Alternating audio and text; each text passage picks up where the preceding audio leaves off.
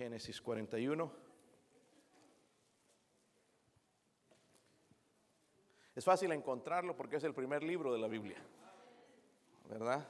Así que debería encontrarlo rápido.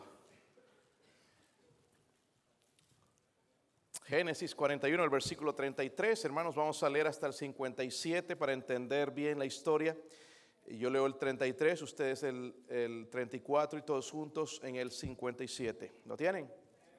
Dice ahí, por tanto, provéase ahora Faraón de un, un varón prudente y sabio, y póngalo sobre la tierra de Egipto.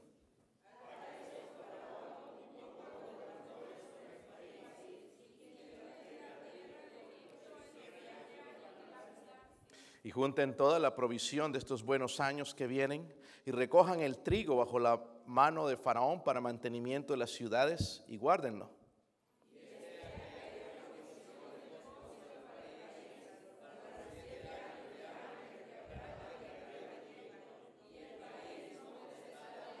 El asunto pareció bien a Faraón y a sus siervos.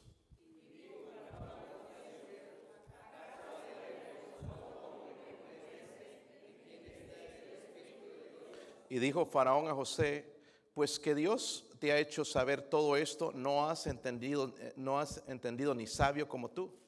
Perdón, no hay. Tú estarás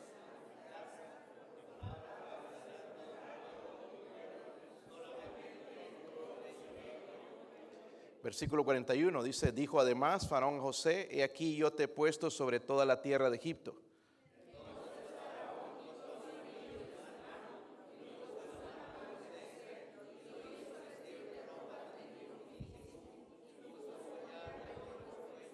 Y lo hizo subir en su segundo carro y pregunaron delante de él, doblar la rodilla, y lo puso sobre toda la tierra de Egipto.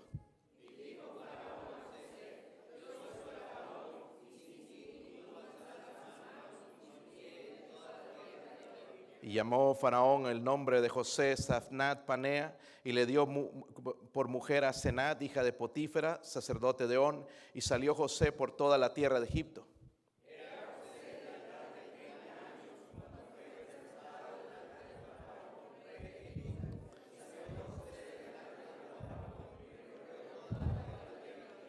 En aquellos siete años de abundancia la tierra produjo a montones.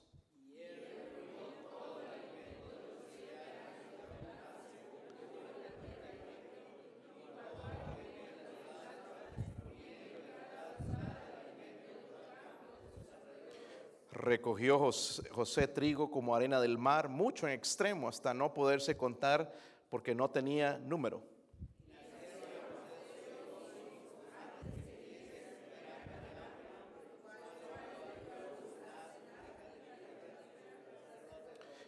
Y llamó José el nombre de su primogénito Manasés, porque dijo, Dios me ha hecho olvidar todo mi trabajo y toda la casa de mi padre.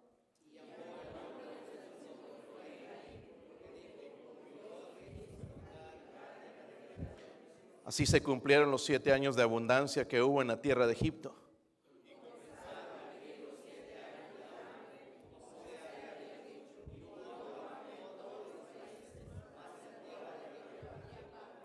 Cuando se sintió el hambre en toda la tierra de Egipto, el pueblo clamó a Faraón por pan y dijo Faraón a todos los egipcios, ir a José y hacer lo que él os dijere.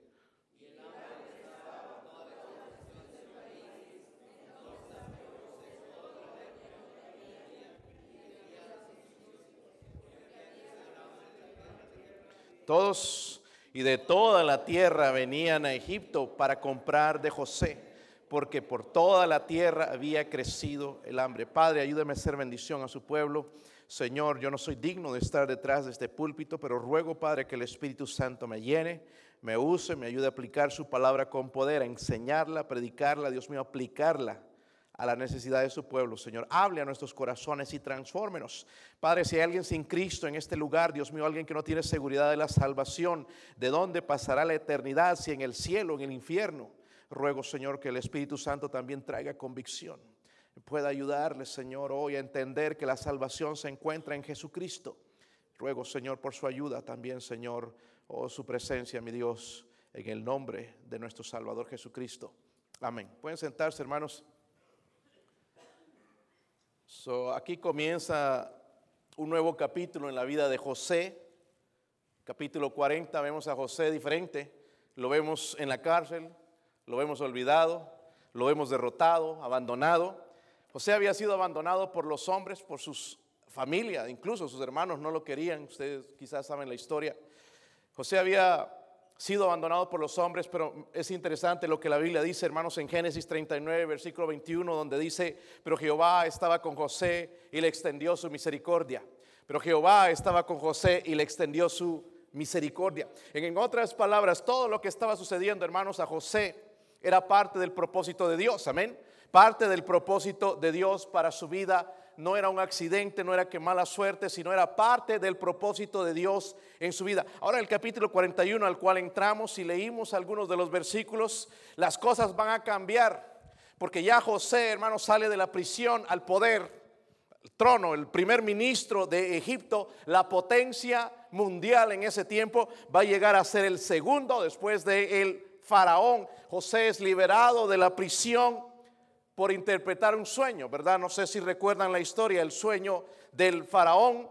Luego fue nombrado gobernador de toda la tierra de, Egipto. Se casó con esta mujer que se llamaba Senat, hija del sacerdote de. De ese matrimonio nacieron dos hijos. Uno era Manasés y el otro era Efraín. Pero la vida de José, hermanos, es una ilustración que nos enseña la providencia de Dios. Y es lo que necesitamos al eh, finalizar este año, empezar otro, saber de la providencia de Dios en nuestras vidas. Desde el punto de vista humano, José sufrió muchas injusticias. Uno diría, ¿qué injusticia con este hombre, verdad? Porque sus hermanos lo vendieron como un esclavo, no lo querían, lo vendieron sus propios hermanos de sangre. Fue calumniado por la esposa de Potifar, aquella mujer que puso los ojos en José y lo, lo, deseaba, ¿verdad? Lo provocaba, pero él dijo, no, yo temo a Dios. Y entonces ella se molestó y lo acusó delante de su esposo y fue a parar a la cárcel. En la cárcel interpretó el sueño a dos de los mayordomos del rey y fue olvidado por dos años en ese lugar. Pero uno podría decir, hermanos, desde el punto de vista humano, wow, qué vida más miserable. Pero desde el punto de vista de Dios, hermanos, lo que estaba pasando, todos estos propósitos eran entrenar, era preparar a José para una tarea mucho más grande que él jamás se imaginaría. Ser, hermanos, la, segunda persona más importante en todo el mundo. ¿Qué? Tremendo, ¿verdad? Lo que Dios puede hacer con una vida. Y es lo que Dios quiere quizás hacer con nosotros en esta vida. Estamos pasando por situaciones y no le vemos sentido, pero quizás Dios nos está preparando para algo en el futuro. Amén. So, cuando vemos las cosas desde el punto de vista humano nos frustramos. ¿Sí o no? Nos frustramos, ¿por qué no hice esto? ¿Por qué fue así? ¿Por qué no hice de otra manera? Nos irritamos, nos molestamos, nos amargamos, pero si vemos las, las cosas, hermanos, desde el punto de vista de Dios, nos vamos a dar cuenta, hermanos, de que Él está en control, de que Él está trabajando detrás de todo esto, hermanos, ¿verdad? Eso lo reconoció José al, al, final de su vida. Miren el capítulo 50 rápidamente ahí en Génesis, cómo José vio las cosas, no se amargó, sino él reconoció la mano de Dios en, Génesis 50, el último capítulo en Génesis. ¿Están ahí, hermanos? Mire lo que le va a decir a sus hermanos después de que Él se presenta delante de ellos, porque aún Dios va a poner a sus hermanos a arrodillarse delante de José. Lo odiaban, ¿verdad? Pero los va a poner a, los pies de, José. Y ahí dice, vosotros pensáis mal contra mí. Amén. Mas Dios lo encaminó a qué? Estoy en el versículo 20, hermanos. Génesis 50, versículo 20. ¿Lo tienen? Vosotros pensasteis mal contra mí, mas Dios lo encaminó a qué? Dios puede hacer esas cosas, hermanos. El mal que nosotros vemos, que encaminarlo bien. Dice, pero el problema es que no lo vemos nosotros, pero José sí lo vio. Dice, para hacer lo que vemos hoy, para mantener en vida, ¿qué? Soy el propósito, hermanos, de todo esto era sacar a el pueblo de, hebreo también de Canaán, porque era un pueblo idólatra, pero también dar vida, porque había hambre en toda la tierra y entonces Dios iba a salvar la humanidad a través de José. ¿Saben? José, hermanos, es un tipo de Jesucristo. Fue vendido por sus hermanos. Amén. fue odiado por sus hermanos, ¿verdad? Hay una similitud en muchas de las cosas que él hizo. No dije, no dije que José es Jesús, no, sino que es un tipo y nos enseña también, ¿verdad? La importancia entonces del ministerio de José y el ministerio de Jesucristo. So, entonces, porque vamos a comenzar un nuevo año. Esta semana, si Dios permite, el miércoles es el 2020. 2020. So, vamos a entrar, hermanos, una nueva etapa en nuestra vida. No sabemos lo que va a suceder. Nadie aquí sabe. Tenemos planes, quizás. ¿Verdad? Pensamos, vamos a entrar confiaditos. Algunos se van a ir a celebrar en la noche, quizás ya ni pasan el otro año, no sabemos. Ok, mucha gente no logra pasar al otro año. Ojalá que Dios sí nos permita ir, ¿verdad? Y si no, vamos al cielo, mejor lugar, ¿verdad? Si es por su voluntad. Pero vamos a entrar, hermanos, en una nueva etapa en nuestras vidas. Y yo creo que cada uno aquí, hermanos, quiere ser exitoso. No quiere ser un fracasado. Cuando te llaman fracasado, esa palabra queda en tu mente. Y soy un fracasado. Y no hace ser nada. Y no he podido hacer nada. Pero Dios quiere cambiar esas cosas, hermanos, porque ninguno aquí es un fracasado, a menos que tú quieras ser una persona fracasada. Tú puedes tener éxito. Y José nos puede enseñar, hermanos, desde una, a tener una perspectiva diferente de la vida, no humanísticamente, sino verlo desde el punto de vista. Y vamos a ver las lecciones que José nos da para entrar en este nuevo año. ¿ok? Vamos a ir a versículos 1 y 8, hermanos. Versículos 1 al 8. Estoy en Génesis 41. Si usted pone en práctica esto, hermano, su, año nuevo va a ser diferente al que pasó. No tienes que levantar tu mano, pero quisiera preguntarte, ¿cómo fue tu año este año? Algunos vienen a la mente rápidamente malo, otros bueno, otros excelente. ¿Cómo fue tu año? ¿Pero fue de éxito o fue de fracaso? Recuerde, Dios no quiere el fracaso en nuestras vidas. Amén. Y este año que viene, hermanos, podemos cambiar cosas. ¿Sí o no? Ya están haciendo resoluciones algunos, ¿verdad? En bajar de peso, después de toda esa tonelada de comida que hemos comido, hermanos, en la Navidad. Pero tenemos que hacer algo espiritualmente. Tenemos que hacer algo espiritualmente. El diablo anda como león rugiente buscando a quien devorar y él no va a dejar de trabajar en este año. Algunos de ustedes han bajado la guardia, pero el diablo sigue trabajando horas extras. Él no descansa, él no tiene feriados. So, tenemos que prepararnos para el próximo año. Amén. Vamos a ver entonces las lecciones. Miren el versículo 1 eh, del capítulo 41. ¿Están ahí? Miren ahí un poquito de la historia. Aconteció que pasados dos años, dos años en el bote, el pobre José en realidad estuvo tres años, pero desde lo que sucedió con el mayordomo les reveló el sueño y ellos se olvidaron de él. Dice, tuvo Faraón un sueño, le parecía que estaba junto al río y que del río subían siete vacas hermosas a la vista y muy gordas y pasían en el prado. ¿Cuántos han tenido un sueño raro a veces? Algunos que no han tenido Todos tenemos sueños raros, ¿verdad? Y este fue un sueño raro para el faraón.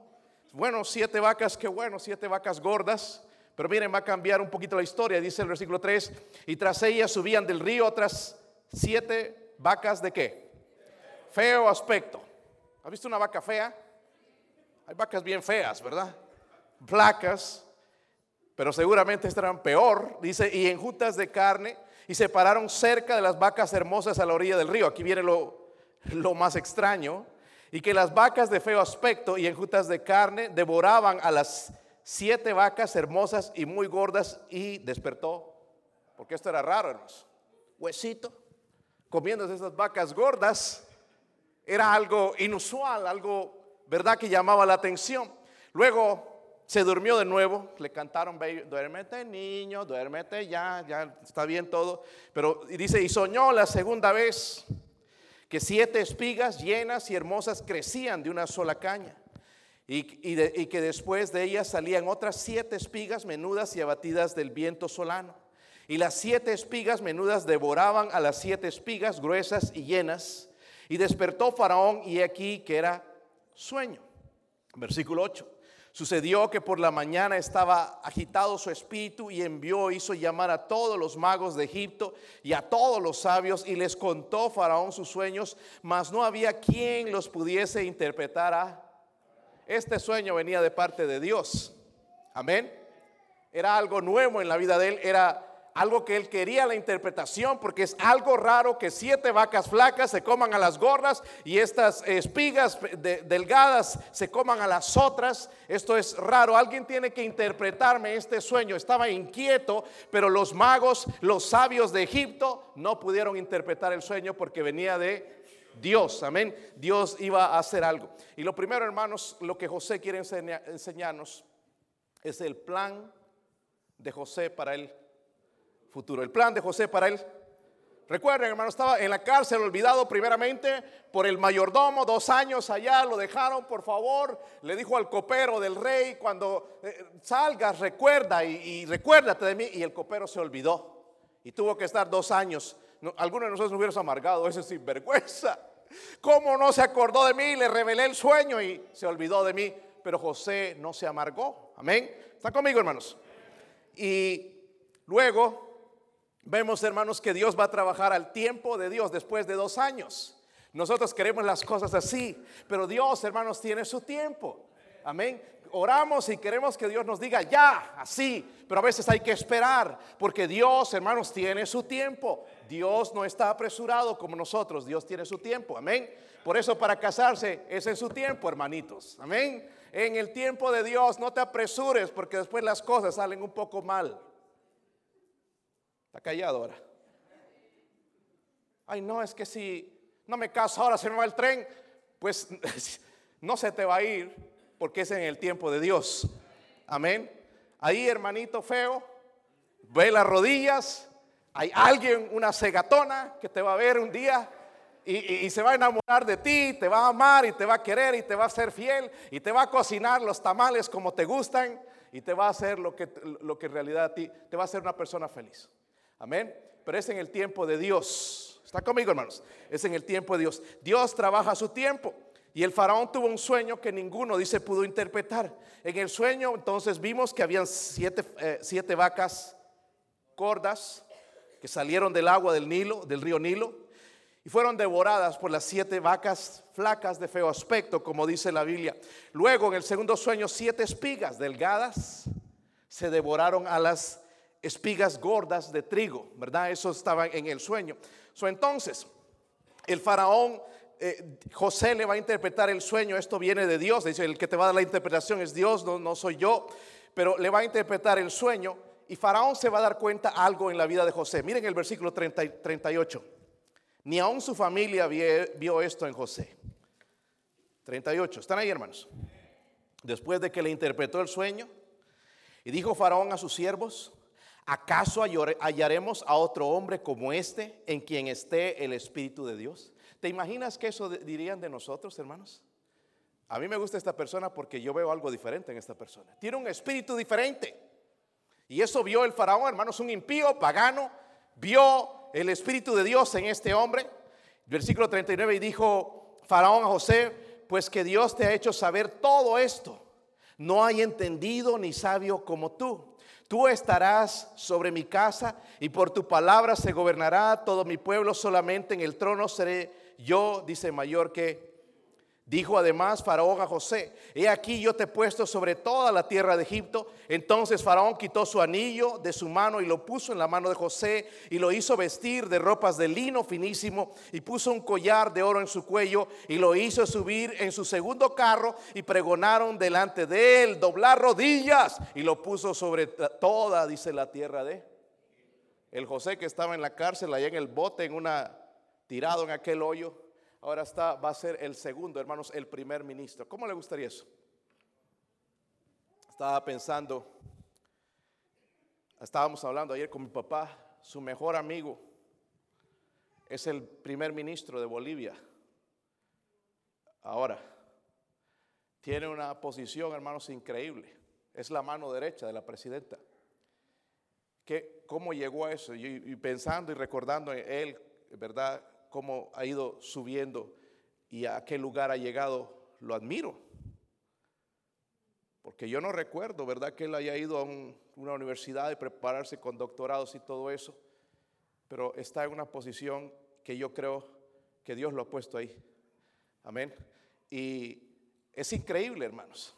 Y ahí está José, entonces aquel hombre de los cual fue vendido como esclavo, era esclavo del Potifar, fue metido al bote en la cárcel. No había un resumen, no había mucha, mucho de José en la vida de él, pero ahora es el primer ministro de la potencia mundial de Egipto. Tenía que venir de Dios, ¿verdad? Tenía que venir de Dios. José llegó a ser el primer ministro de Egipto, pero hermanos, inmediatamente José ya empezó su trabajo. Escúchenme bien, hermanos, por favor, pongan atención al mensaje. Miren el versículo 46. Una vez puesto ya en la posición de primer ministro, ya empezó él su trabajo. Versículo 46. ¿Están ahí, hermanos? ¿Están ahí? Dice, ¿era José de edad de qué? 30 años, hermanos, hoy los hombres están jugando jueguitos, videojuegos. ¿En serio? 30 años este hombre, hermanos, iba a ser el primer ministro de Egipto. Amén. Qué tremendo, ¿verdad? Cómo Dios puede usar una persona. Cuando fue, dice, presentado delante de Faraón, rey, de Egipto, y salió José de delante de Faraón y recorrió toda la tierra de Egipto, en aquellos siete años de qué? Abundancia la tierra produjo a montones. ¿Están ahí? Y él reunió todo el alimento de los siete años de abundancia que guardó, perdón, que hubo en la tierra de Egipto y guardó alimento en las ciudades, poniendo en, cada ciudad el alimento del campo de sus. Eso me muestra, hermanos, que era un buen administrador, ¿sí o no? Recogió José trigo como arena del mar, mucho en extremo, hasta no poderse contar porque no, no, no tenía qué. Imagínense, a nosotros nos dan una posición así, hermano, lo primero que pensamos es llenar los bolsillos. Mi casa, ahora sí voy a construir mi casa. ¿Verdad? Mi carro, así me merezco. pero se olvida de lo demás, como políticos, ¿verdad? No se ofenda, hermano, es cierto. pero, pero José pensó diferente. Dios me puso aquí con un fin, salvar al mundo del hambre. Amén. Porque van a venir siete días, siete años de abundancia, pero siete años de hambre. Y lo que José hizo, hermanos, siete años de abundancia, siete años de escasez, tenía un plan. ¿Están conmigo, hermanos? José tenía un José tenía un, un plan, hermanos, si era magnífico cuando se pone a estudiar porque 20% de lo que producía lo iba a guardar. Amén. Amén. Así como guardamos nosotros. Algunos guardan tanto que hay exageradamente guardado y no comparte, pero él guardaba ese 20% en cada ciudad, dice, había un plan. Escúchenme bien. Tú y yo necesitamos un plan para entrar al próximo año. Algunos no tienen plan. Nada más entrar, ya, tienen plan para irse el martes en la noche a festejar. Pero no tienen plan espiritual para sus vidas y la de sus hijos. No hay ningún plan trazado. No, pues vamos a seguir en la misma manera, hermanos, si no puede ser así. Amén. Tenemos que cambiar las cosas. Necesitamos un plan si queremos vivir. Amén. Si en el sentido material, hermanos, necesitamos planes para el futuro también. Ya tienes tu casa. Ay, pastor, no hable así. Deberías pensar en tener una casa. Se la renta, se lo traga tu dinero. Si yo tengo mi casita en México, qué bueno. O en Honduras o donde sea. Qué bueno, estás pensando en el futuro, ¿verdad? Si llega la migra, ya sabes dónde vas a ir. Tenemos un plan futuro. Y, algunos están pensando un poquito más, no, pues no solo la casa, porque después tengo la casa y con qué, ¿cómo? Un negocio. Voy a sembrar café. Algunos se han ido, hermanos. Eh, recuerdo algunos, pues voy a sembrar tomates, voy a hacer esto, voy a comprar una finca. Y están haciendo eso. ¿Por qué? Porque tenían un plan. So, materialmente nos están muriendo. Amén. ¿Está conmigo, hermanos? Tenemos que tener un plan, hermanos, para un buen trabajo. Algunos andan saltando como saltamontes de trabajos aquí. Todo por aquí, no, aquí pagan más. Quédese en un trabajo hasta que le lleguen a pagar sus 20 o 30 dólares. Si tú eres fiel, Dios te va a bendecir. Miren, los hermanos que están fieles en sus trabajos ya tienen buena posición. ¿Empezaron con esa misma cantidad? No. ¿Tomó trabajo? Sí. ¿Daba ganas de tirar la toalla? Sí. Pero permanecieron fieles. ¿Están conmigo, hermanos? ¿Podemos encontrar buenos trabajos? Pastor, no tengo papeles. Dios, hermano, Dios sigue en el trono. Amén. Dios sigue sentado en el trono. Pero el problema es que Dios ve que nosotros no tenemos ningún plan. ¿Cómo le voy a dar a este si no tiene ningún plan? ¿Qué va a hacer con el dinero que le voy a dar? ¿Va a ir a gastarlo en jueguitos, en movies, en teléfonos nuevos? Tenemos que tener un plan económico, hermanos. ¿Qué tal que se cayera la economía? ¿Qué hacemos? Gobierno, dame. Yo odio, hermanos, eso de ir al gobierno y pedirle al gobierno. Criticamos al gobierno y después estamos con la manita así, dame. Un cristiano no debería estar así. Para eso nos da manos para trabajar. ¿Sí o no? Nos da los pies para correr también. ¿Ok? Y debemos entonces trabajar. Hermanos, ¿tiene un plan para el futuro en este año? Económicamente, materialmente, sí. Si no lo tienes, tienes que hacerlo. Ponte, siéntate ahí con tu esposa y haz un plan. Este año vamos a ahorrar más, un poquito vamos a dar más a la obra de Dios, vamos a, vamos a apoyar misioneros, que el año pasado no lo hicimos, vamos a hacer algo por la obra de Dios, vamos a ya empezar a pensar en una casa, porque si nos vamos a morir y qué va a pasar con estos muchachos. Ahora, yo, yo digo, hermanos, no hay que dejarle todo pagado a los muchachos, porque si no, no agradecen, ¿verdad? Eh, hacer tu parte y ellos que hagan su parte. Enseñarles a trabajar también. Pero hermanos, necesitamos tener también un presupuesto. ¿Tienes un presupuesto en tu casa? No, pastor, ahí lo que entra y se va con razón. Tienes que tener un presupuesto. ¿Cuánto pagas de la casa? ¿Cuánto pagas de la luz? ¿Cuánto pagas de esto? ¿Verdad? Y de ese presupuesto, ¿cuánto doy mi, mi diezmo? Algunos personas no pueden diezmar porque no tienen presupuesto. Si tú haces un presupuesto, hermanos, lo primero que sacas de ahí es lo que das al Señor, ¿verdad? Y Dios te bendice en el resto. No me digas aquí que si tú diezmas te has quedado en la pobreza, eso no es cierto. Dios te bendice.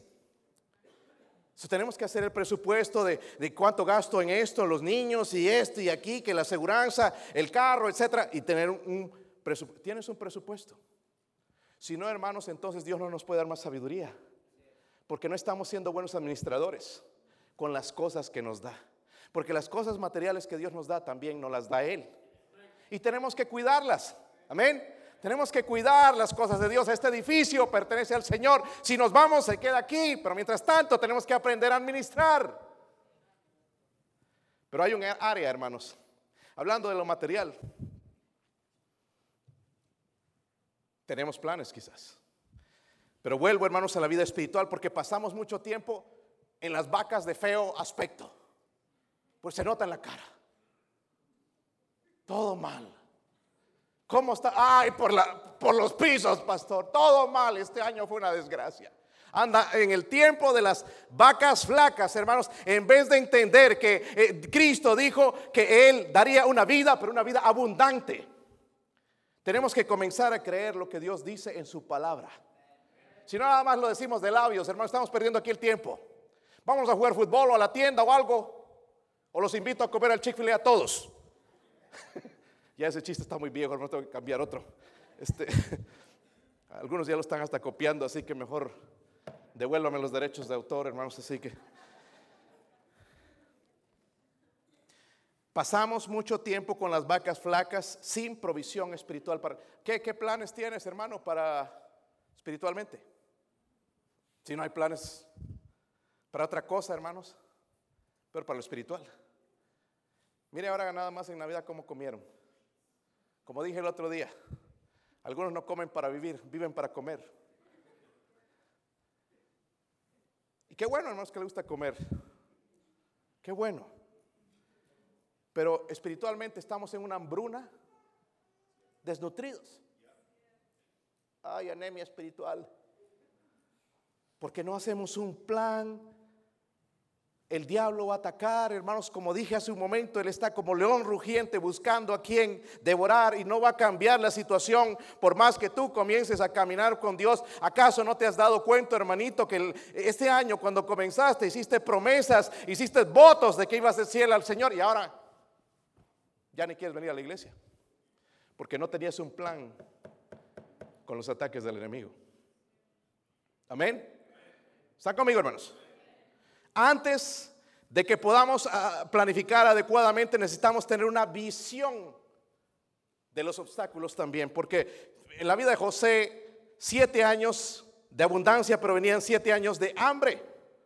So, él sabía, hermanos, que había una fecha límite, son siete años, me dio el Señor de abundancia, hay una fecha límite, tal año se termina y tengo que trabajar, ¿verdad? En estos siete años para cuando vengan los momentos de hambre. Sabía, hermano, su fecha límite. Él conocía al enemigo.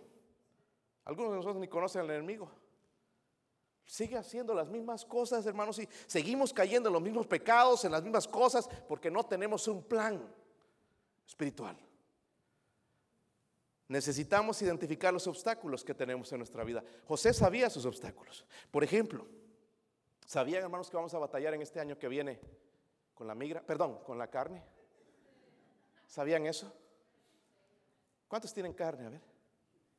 Todos tenemos lo que se llama la carne, la naturaleza caída. No pierdas ahí Génesis, pero vayas a Romanos 13. Romanos 13.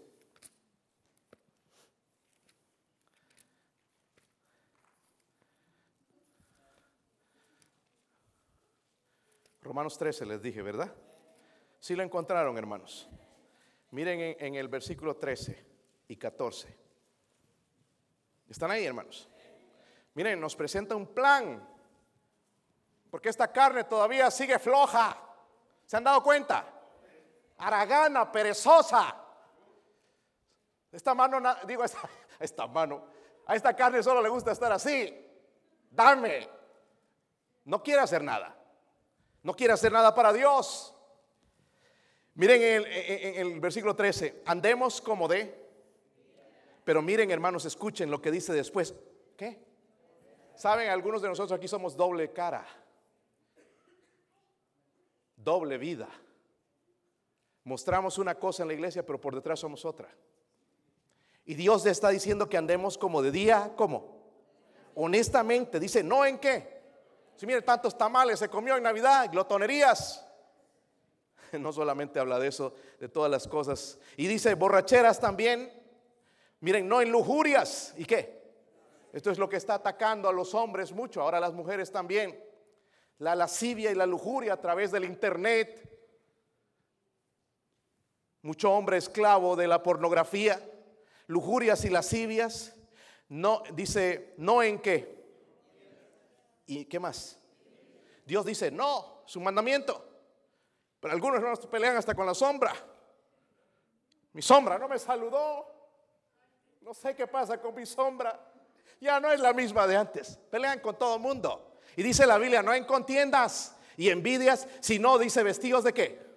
Del Señor, vestidos de Él. No demos, hermanos, eh, eh, no dejemos que nuestra carne tome el control en lo que nos está diciendo. Y luego dice ahí, no proveáis para los deseos de... Ay, hermanos, ¿cuántas veces voy a repetir esto? Lo he repetido varias veces este año. Si tienes problemas con pornografía, ¿qué haces con un teléfono celular que tiene internet? ¿Qué haces con eso? Estás proveyendo para tu carne. Si te gusta tomar, ¿qué haces allá en la cantina con los amigotes? ¿Ah? Si te gusta el chisme, hermana, ¿qué haces con las chismosas? ¿Qué haces viendo novelas? Dice, no proveáis para los deseos de la... Dios nos está presentando el plan, hermanos, y yo debería recordar que mi primer obstáculo voy a ser yo mismo. Nosotros hacemos esto, culpa, eh, culpa del pastor, culpa del hermano, culpa del empleado, culpa del, jefe, culpar a todo el mundo. Pero Dios dice entonces, primeramente, atendamos a nuestra naturaleza carnal. Amén. Sabemos hay cosas que son debilidades para nosotros, ya no nos metamos ahí. ¿Sí o no? Proveyendo deseos para la carne. Otro obstáculo, hermanos, por ejemplo, el diablo. Algunos le echan la culpa al diablo y el diablo no tiene culpa de todo. El diablo va a usar lo que nosotros le damos. Si tú le abres un poquito la puerta, él va a entrar y va a hacer estragos. So, tenemos que recordar que hay un, un, diablo, hermanos, anda como león rugiente buscando a quien devorar. Otro de los obstáculos va a ser nuestra cultura contemporánea en la cual vivimos nuestro mundo, el estilo de vida contemporáneo. O nos vamos a ir igual a ellos o nos vamos a apartar y decir, Señor, no, yo pertenezco a ti. Cuando tú dijiste en tu palabra, Señor, no améis al mundo ni a las cosas que están en el mundo. Si alguno ama al mundo, el amor del Padre no está en él, Señor, yo lo entiendo y me aparto del mundo. Yo tengo que tener un plan. Porque me van a tratar de meter en ese mundo donde caminan la mayoría por aquí y yo me voy a sentir a un lado, me voy a sentir, no, que nadie, no tengo amigos, pues mejor estar solo que mal acompañado. Amén. Tenemos que tener un plan, hermanos. ¿Cuál es su plan? Ya lo hizo. Si no, hermanos, estamos aquí, vamos a perder, el tiempo y van va a venir el 2020 y otra vez vamos a escuchar fracasos, vamos a escuchar cosas, vamos a escuchar divorcios, vamos a escuchar que esto, que el otro, porque no tenemos un plan. ¿Qué plan tienen área espiritual. Miren el versículo 30, ahí el 41, versículo 30. Y dice, y tras ellos, están hablando de los otros siete años, y tras ellos seguirían siete años que de hambre y toda la abundancia será que en la tierra de Egipto y el hambre consumirá que la tierra. Saben, hermanos, hay tiempos felices en nuestra vida. Hay tiempos lindos, ¿verdad? Pero van a venir tiempos malos tiempos donde vamos a estar decepcionados, vamos a estar desanimados, van a haber tiempos donde vamos a ser atacados cruelmente por el enemigo. ¿Qué vas a hacer en esos tiempos si no estás preparado? José estaba preparado. Siete años de abundancia lo preparó, planificó, vamos a hacer esto, no va a padecer de hambre, no, vamos a trabajar. Quizás algunos ya están en los tiempos difíciles. ¿Verdad? Muchos de ustedes son buenos planificadores en las finanzas, salud, ejercicio, allá six pack. ¿Verdad? Parece, ¿cómo le llaman eso? Techo de casa, del estómago ahí por el ejercicio.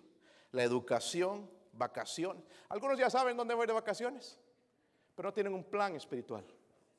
¿De qué sirven tus vacaciones si no tienes un plan espiritual?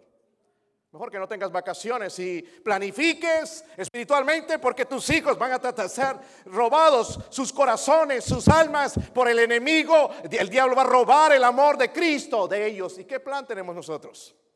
Hermanos, ya lo hemos visto este año y todavía no despertamos. ¿Qué planes tiene? Quizás necesitas conocer más a Dios y comenzar a caminar con Dios. Amén.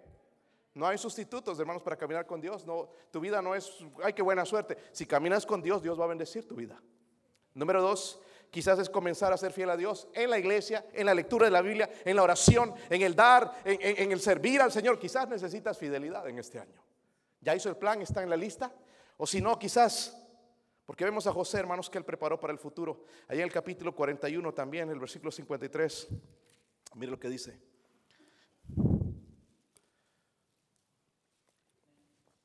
¿Están ahí? Así se cumplieron los siete años de abundancia que hubo en la tierra de Egipto. Se cumplieron. So, la palabra de Dios se va a cumplir. Amén. Estés frío, estés tibio, estés caliente. La palabra de Dios se va a cumplir. ¿Ok? Dice el Señor, los cielos y la tierra pasarán, mas mis palabras nunca pasará. La segunda venida del Señor Jesucristo va a ocurrir. Podría ocurrir este año. Saben, hermanos, lo triste es que en esa, si tú eres salvo, vas a ir al cielo con Cristo y vas a vivir en el lugar mejor. Pero la Biblia dice que antes de todo eso, algunos serán avergonzados delante del Señor. Como les dije la vez pasada, yo estoy tratando de pastorear el corazón mío primeramente. Yo necesito ver cada mensaje para mí. Esta mañana yo tuve un deleite espiritual en el libro de Isaías. Para mí, no para ustedes, para mí. pero yo no puedo mandar en tu corazón. Aquí está algo, hermanos, que se llama la voluntad de cada uno. ¿Cómo vas a entrar este año? ¿Rebel? ¿Vas a seguir rebelde como este año? Ah, pues no me importa. Ah, ya si viene, que, ni, que, ni, modo. Indiferente. O vas a doblegarte delante de Dios. O vas a esperar que Él sea el que quebrante ese corazón. Porque Dios sí sabe dónde duele. Dios sí sabe. ¿Verdad, hermanos? entonces, vemos que José tenía un plan futuro. ¿Tienen un plan? Estamos entrando, hermanos, faltan unos días. ¿Cuántos días? ¿Tres faltan, hermano Fidencio? Porque tú eres bueno en las matemáticas, hermano.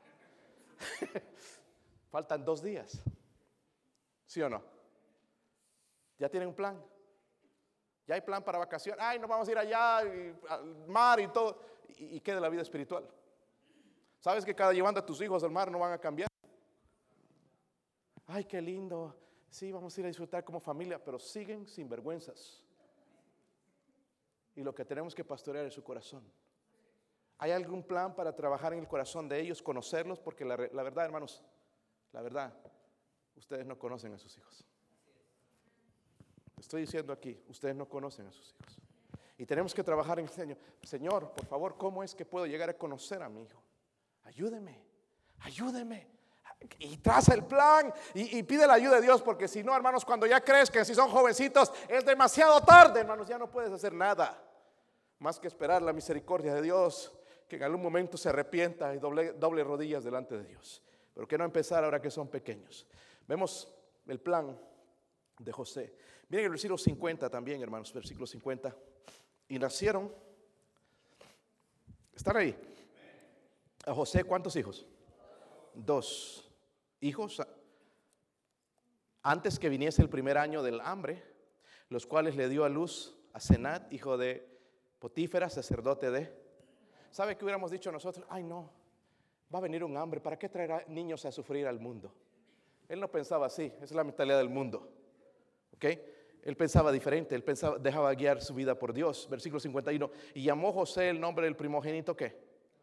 Manasés, porque dijo, Dios me hizo olvidar todo mi trabajo y toda la casa de mi padre, y llamó el nombre del segundo, Efraín, porque dijo, Dios me hizo fructificar en la tierra de mí. Vemos, hermanos, José tenía un plan, amén. José tenía un plan. ¿Tienen un plan por aquí? Están callados, ahora sí ya los agarré de verdad en curva. Plan material, espiritual, un plan por aquí, ¿sí? planificando, si no ir a casa ahí, en vez de ir a comer tanto, ya hemos comido bastante, ir a hacer un plan, hermanos, para trabajar. ¿Un plan? ¿Tienen un plan? José tenía un plan. Amén. Segundo, vemos la paz de José con su...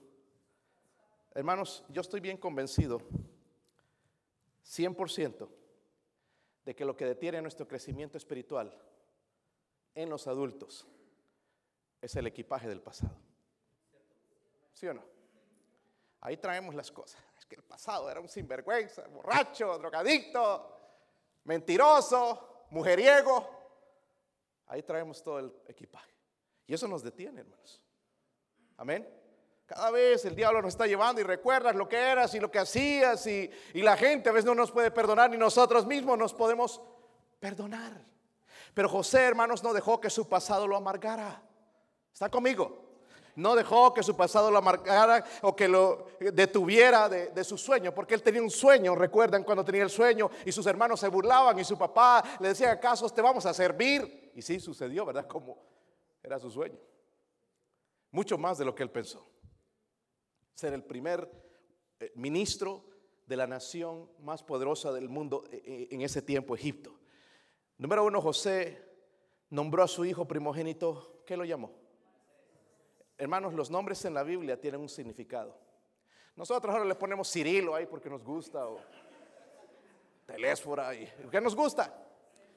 ¿Verdad? Ahí buscamos, o alguna estrella de cine y nos gusta. Le ponemos Cristaldo Ronaldo, en honor a Cristaldo Ronaldo. Pero los judíos no, tenían un propósito, hermanos, y era casi profético. So, al primer hijo le llamó Manasés. ¿Saben, hermanos? Escuchen, Manasés significa olvidar el que hace olvidar. Piensa en todo lo que él tuvo que olvidar porque fue una vida difícil para José desde su juventud, odiado, el odio de sus hermanos.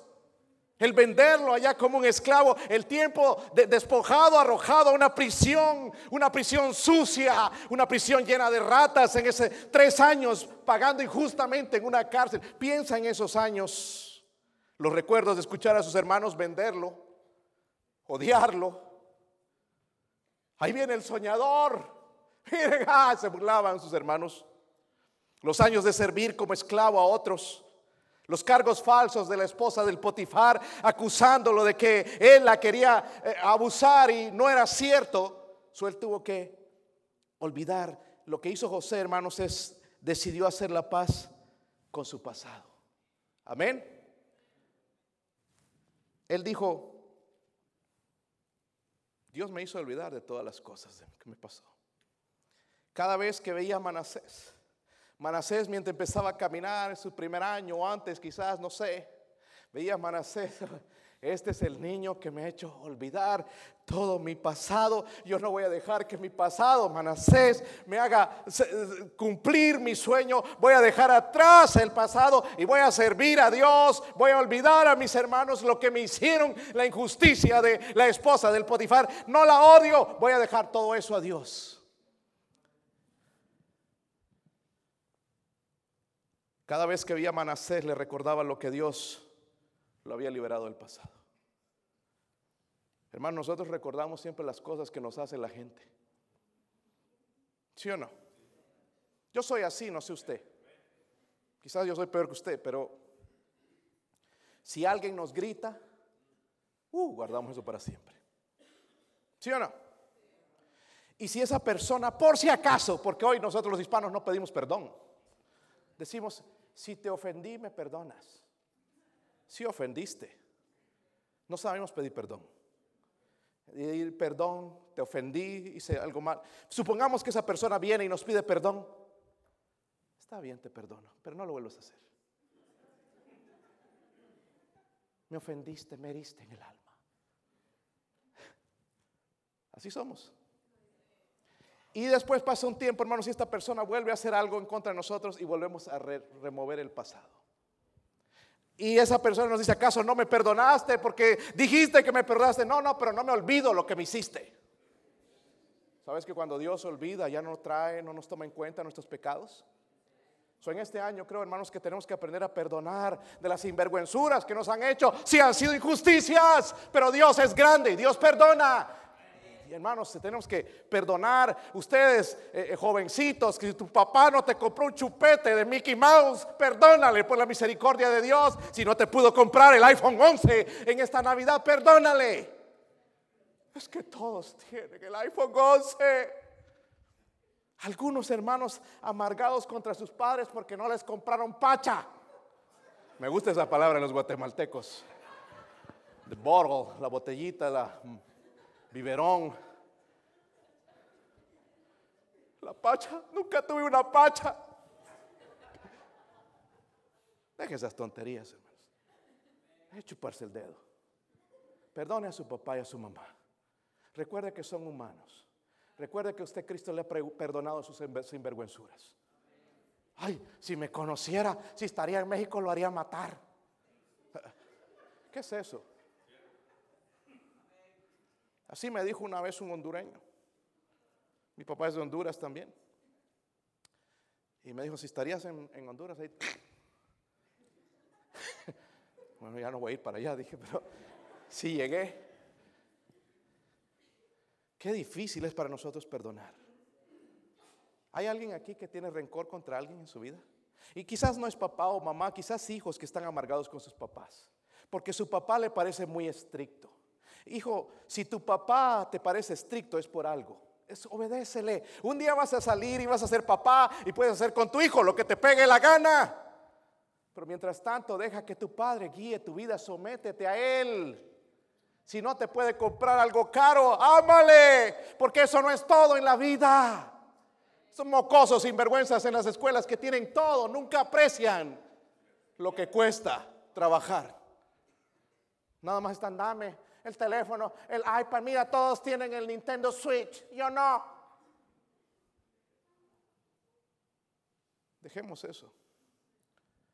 Hagamos las paces con nuestro pasado. Dejemos las valijas del pecado. Ya está colgado en la cruz. El Señor pagó por esos pecados.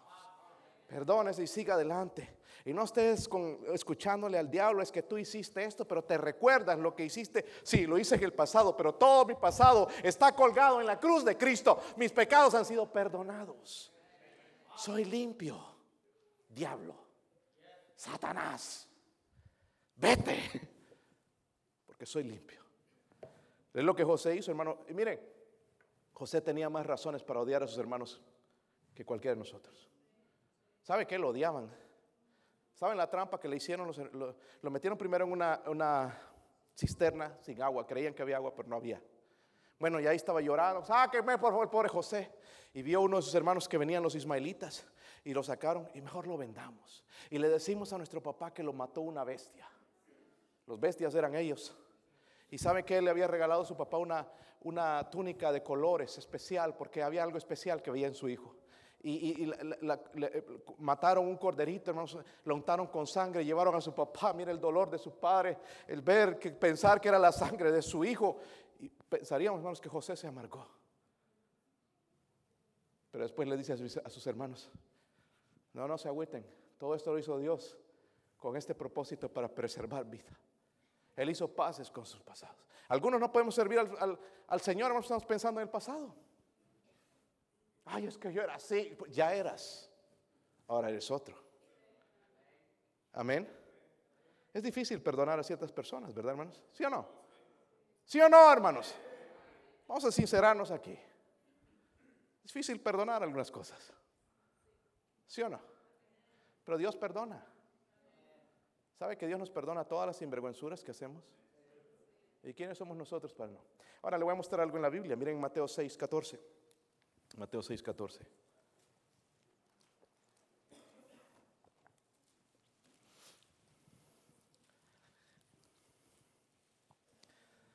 ¿Están ahí? Porque si perdonáis, ¿están ahí? A los hombres sus qué? Os perdonará también vuestro Padre, ¿qué? Mas si no perdonáis a los hombres sus ofensas, tampoco vuestro Padre os perdonará vuestras yo les conté, hermanos, y tengo varios testimonios de esto con una mujer allá en Puerto Rico. Le testifiqué, le presenté el Evangelio, tal como presentar a un niño. Ella estaba lista a recibir a Cristo. En la invitación yo dije, wow, estaba a recibir a Cristo. Ya estaba por ponerme rodillas con ella y todo. Y cuando digo, bueno, ¿quieres aceptar a Cristo? Y ya está, no. Fue como un baldazo de agua fría. Yo le creo todo lo que usted dice. Pero hay algo en mi vida que no puedo perdonar. Nunca voy a perdonar. Por eso no me entrego a Cristo, porque es, imposible que yo perdone. Tenía un odio en contra de su ex esposo, creo que era, que la llevó al infierno. Si nosotros no perdonamos, no esperemos el perdón de Dios. ¿Hay alguien que lo ha ofendido? Seguro que sí, ¿verdad? ¿Hay alguien contra guarda rencor? Tenemos que pedir perdón. Y si no nos piden perdón, hermanos, es nuestro deber como cristianos perdonar. Quizás es a ti mismo. Pastor, es que no me puedo perdonar ese pecado que cometí. Dios ya te perdonó. Está bajo la sangre. So, el día que lleguemos delante de Dios, Él no nos va a decir como algunos de nosotros, oh, pero te recuerdas cuando hiciste esto, lo que te perdoné esto, Él no va a recordarlo, les va a tirar, dicen nuestros pecados a lo profundo del mar y nunca jamás recuerda nuestros pecados. Qué lindo es nuestro Dios. Tenemos que aprender de Él. Entonces, José no solamente tenía un plan, sino también que hizo la paz con su... Imagínense si hubiera estado amargado, hubiera sido el primer ministro. Van a ver, ¿sabes que voy a dar chicharrón a mis hermanos? Ahora que soy, ahora el primer ministro. Iba y y lo mataban a él quizás. Pero él dejó todo a Dios. Amén. Qué lindo es cuando dejamos todo a Dios y Dios empieza a obrar. Hay una lección más, hermano. Miren el versículo 52, yo voy a acabar. Primero, primero llamó Manasés, dice el segundo, llamó el nombre del segundo ¿qué? Porque dijo, Dios me hizo ¿qué? Fructificar en la tierra de mí Dios me hizo fructificar en la tierra de mi aflicción. So vemos entonces la vemos que él primeramente entonces tuvo un plan, hizo la paz con su pasado, pero luego vemos en él la prosperidad que anhelaba. Él, anhelaba prosperidad. A Senat, su esposa, le dio a José dos hijos. Uno era Manasés, el otro Efraín. Manasés significa qué, les dije olvidar, el que hace olvidar. Y José lo llamó así porque había hecho olvidar todos aquellos trabajos a, sus hermanos, toda la angustia que había pasado lo dejó, y lo puso en las manos de Dios. El segundo se llamaba Efraín. Efraín significa fructífero. ¿Nadie se llama Efraín aquí? Fructífero. Y Dios bendijo poderosamente a José y fue fructífero. Amén. Pudo estar amargado, como dije hace un momento, duro, oh, como mi papá crió esos, esos mis hermanos tan sinvergüenzas, como odio a ese Potifar por haberle creído a su esposa sabiendo que yo era fiel. Y ese mayordomo, ese copero que se olvidó de mí dos años más en la cárcel, sufriendo ese olor, las ratas, esa comida, no se amargó, perdonó. Y fue fructífero, dice la Biblia. Él pudo tener un, un espíritu crítico. ¿Conocen gente que es crítica? ¿Cuántos son esas personas críticas? Porque dicen conocen y... Pero quizás usted, todo te parece mal. Si se hace esto de esta manera, está mal. ¿Por qué no lo hacemos así? Si pintan la pared blanca, no, ¿por qué no le pintamos este colorcito? Si pintan así, y las cortinas, ¿por qué ese color? Todo espíritu crítico. Amén. En vez de encontrar algo. Yo he recibido lección tras lección con mi esposa, hermano, porque a ella le enseñaron diferente. Hermana, usted se sabe, mi esposa viene usted con su vestido nuevo y le, da, le da elogios, no le da duro. Aunque le debería dar duro. Pero qué bonito vestido. Y nosotros llegamos y, y esa corbata, ¿dónde la sacó? De la segunda. Somos malvados, ¿sabes? Con lo que decimos. ¿Verdad? Ya andamos buscando a ver qué apodo le vamos a poner a los hermanos. ¿Verdad? A algunos les gustan eso los apodos. Y sí, a veces es medio divertido, pero a veces hace sentir mal a otras personas. Y no respetamos eso por el espíritu crítico que tenemos. ¿Verdad? Ya andamos buscando defectos a la gente. Ahí a ver qué tiene, porque yo también, si no me siento mejor, si esa persona es peor que yo. Y ya le andaban buscando. Y la cosa, hermanos, que sí encontramos. ¿Verdad? Si encontramos. Él pudo tener ese espíritu crítico, pero Dios quitó eso en su vida. Y llamó a su hijo Manasés porque lo hizo olvidar, luego lo puso el otro Efraín porque era fructífero. ¿Saben por qué Dios usó o José tuvo éxito? Porque José creyó a Dios. Nosotros si estaríamos en esa situación, hermanos, no creeríamos en Dios. Diríamos, ¿por qué me va tan mal? ¿Por qué Dios permite esto en mi vida? ¿Por qué? ¿Por qué? ¿Por qué? Cuestionando a Dios. Pero él no cuestionó a Dios, sino creyó a Dios y en su tiempo Dios obró justicia. En los nombres de los hijos, hermanos, vemos la actitud espiritual de un creyente que confía en Dios. Yo quiero que vayan rápidamente a Filipenses, porque la Biblia nos enseña el espíritu que tenemos que tener Filipenses 3:13, cuando Pablo dijo esto, otro que no se amargó con su pasado, Filipenses 3:13, ¿lo encontraron? Dice ahí, hermanos, yo mismo no pretendo haberlo ya alcanzado, pero una cosa hago, olvidando ciertamente lo que queda atrás y extendiéndome lo que está delante, prosigo a la meta al premio del sufrimiento y llamamiento de Dios en Cristo Jesús. Algunos de nosotros, hermanos, ya no tenemos enfrente la meta. Estamos caminando al en contrario de la meta. Dejamos la meta ya porque no hemos olvidado ciertas cosas en nuestra vida. Y estamos haciendo lo mismo. Y Él nos enseña olvidando ciertamente lo que queda atrás, extendiéndome lo que está delante, prosíguala ¿Quisiera seguir usted la meta este año? ¿O quieres ir al contrario? ¿Te imaginas correr en una carrera, hermanos? Tú vas corriendo. A veces jugando básquet, cuando juegan mis hijos, a veces como cuando juegan los pequeñitos especialmente, uno tiene que tirar las canastas allá y el otro equipo a, este lado. Y a veces se equivocan y, viene el del equipo de allá y quiere echar la canasta en el mismo, ¿verdad? Como tirar un, gol también en la misma portería. Se equivocan. Y hay cristianos así, corriendo, ¿verdad? En vez de ir a la meta, están, ¿verdad? Corriendo en contra de la meta y se van a hacer daño en sus vidas. Jamás será fructífero. Escúcheme bien, hermanos, porque el primero era Manasés, el que hace olvidar. Y luego Escúchenme hermanos, jamás usted va a ser fructífero si no olvida su pasado, si no perdona gente, si no olvidas lo que pasó en el pasado, dejas el pasado atrás, jamás vas a ser fructífero en tu futuro. Si vas a andar amargado, jamás vas a ser fructífero. Tienes que hacer paces con tu pasado y también tener un propósito de salir adelante. Sabemos, hermanos, José tenía un plan. Tiene un plan para este año. Ya está terminando. Ay, sí, pastor, me voy a casar. Ok, bueno, te vas a casar. Qué bueno, ya, si no se puede vivir así sin la soga en el cuello, cásese. Pero ¿cómo le vas a proveer a esa mujer? Porque creas o no, hermanito, le da hambre.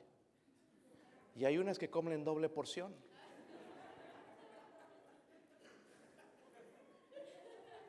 Y hay otras que les gusta la vida poquito de calidad. Le compras una carterita de segunda. No, no, no, no, no. Mm, mm, mm, Vamos a ir al mall. Allá las carteritas de 300 dólares. En serio. No vas a vivir de amor. Hay que vivir, ¿verdad? Por fe, sí. Pero también hay que trabajar. Hay que sustentarle. Y sobre todo, a nuestros hijos hay que entrenarlos en este año. Vimos, hermanos, la paz de José con su pasado. Él hizo, no se amargó, salió adelante. Y no solamente eso, fructificó. Solo anhelaba la prosperidad. ¿Cuánto anhelas que Dios te use en este año? ¿Cuánto anhelas ser un buen esposo? Una buena esposa, hermana. Un buen padre. Un buen hijo. Un buen estudiante. Un buen deportista un buen, hacer bien en lo que tú, en lo que Dios te va a poner, hacerlo bien, ¿verdad? A veces no tenemos ningún tipo de ambición. Ojalá que Dios cambie eso en, nuestro año. la pregunta es, hermanos, vamos a ponernos de pie. ¿Cómo vas a enfrentar esta nueva etapa de tu vida? Porque es una nueva etapa, ¿verdad? ¿Sí o no, hermanos? Es nueva. 2020, ¿alguien ha pasado ya por ahí? Vamos a pasar. Es una nueva etapa, es un nuevo año.